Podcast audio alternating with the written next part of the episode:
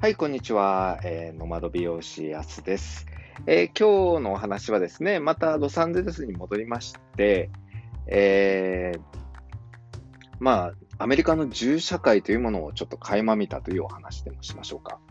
えー、あの、シェアメイトの車に乗ってですね、まあちょっと買い物行こうよっていうことで、まあ僕は助手席に乗って、えー、それで買い物に行くんですね。で、その最中、あの、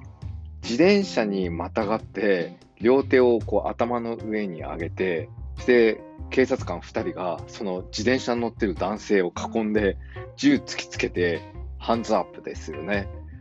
で、何、何、何、あ、何、な何してるの？あのあの人は何、何？なんて、何してそんな銃突きつけられてるの？っていう話を、まあ、アメリカにもう10年ぐらい住んでるシェアメイトに聞いたところ、ああ、だってあれ、自転車ライトついてないっしょ。みたいな。えー、無灯火で銃突きつけられるの？みたいな感じで、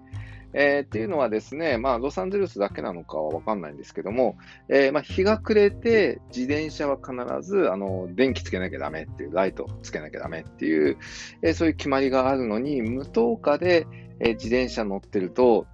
まあ、違反ですよね。で、違反者は、まあ、あの、警察は職務質問をするととこで、職務質問するんだけども、ちょっとちょっと君って言った時点で撃たれちゃ警察は身を守れないっていうことで、まず、あの、ボディチェックをして、そういう武器を持ってないかっていうところで、銃を突きつけて、はい、手を挙げなさいと。で、手を挙げてるところでもう一人の警官が、こう、ボディチェックをして、はい、えー、全部クリアですっていう、銃も持ってなければナイフも持ってませんっていうのをチェックしてから、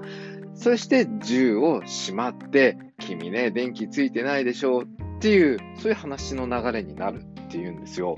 まあ、日本じゃありえないですよね。チャリンコの電気ついてないだけで、銃つけつけられて撃つぞなんて言われたら、おい、ちょ、ちょ、ちょ、ちょ、ちょ、ま、待って待ってみたいな話になりますよね。そうやって、あの、えー、自分の身を守るために、まあ、警官がですよ、警官が自分の身を守るために、その銃を出して、して、ボディチェックからっていう、そんな話はもう本当に驚きましたね。えー、それで、あのー、最初に、えー、ロサンゼルスで働き始めて、最初に注意されたのが、まあ、警察に、まあ、職務質問されるときに、えー、例えば、あの、身分証明書出せって言われたとき、例えば、あの、手を後ろのポケットにこう、ID、お財布を取るような格好でですね、こう、お尻のポケットに手を入れたら、その瞬間足打たれるとか、あの、上着の内ポケットに手を入れた瞬間、もう足打たれるから、だから絶対、あの、警察に職務質問されたときは、あの、ID 出せって言われても、ここ、ここのポケットの中に入ってるとか、お尻を指さして、ここに ID があるんだけどって言って、まあ、警察にボディチェックをしてもらって、それで自分の ID を出しなさいと。もういきなり、もう怖いからって言って、いきなりあのポケットに手突っ込んだら、そこから銃が出てくるかもしれないという、そういう警察官の恐怖というのもあって、正当防衛でもう足打たれちゃうとか、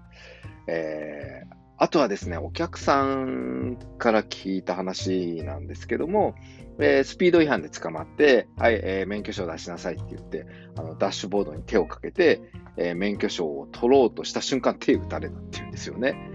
だからそこから銃が出てくるんじゃないかって、やっぱりあの警官は思うらしいんですよ。まあ、そうなると正当防衛で撃たれ、撃たれ損ですからね。だからなかなかその銃社会というところでは、えー、何が正しいのか何が正しくないのかもう訳が分からなくなってきましたね。で、もうかなり昔ですけど、あの留学生が、えー、ハロウィンかなんかに、あの、お化けの格好かなんかして、えー、まあ、ご近所の家に行ってなんかお菓子かなんかもらうんでしょうけども、え、ご近所の家にこう庭に入っていった時に、あの、えー、家のご主人は、あの、フリーズって、フリーズってあの、凍るっていう意味で止まれという意味なんですけど、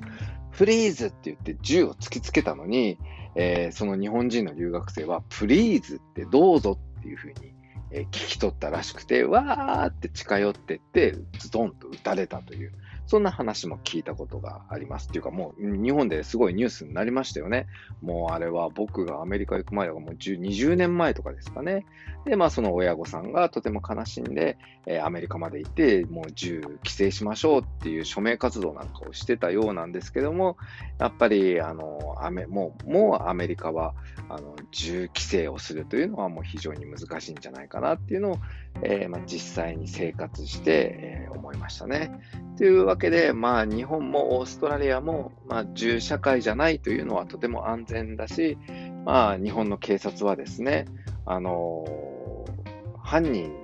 容疑者を射殺するという、えー、そういうふうにはなってないので、まあ、生け捕りが、え前提ですから、まあ、生け捕ってから、えー、じゃあ、裁判にかけて、本当に悪いやつだったら死刑になるのかっていうふうに、えー、裁判官が判断をするわけですけども、アメリカというのはもう警察官がその場で死刑ズドンってできちゃうような国なんで、やっぱりですね、えー、アメリカ、まあ、銃社会の国に行くときには、えー、本当に気をつけていった方がいいと思います。というわけで、また次回。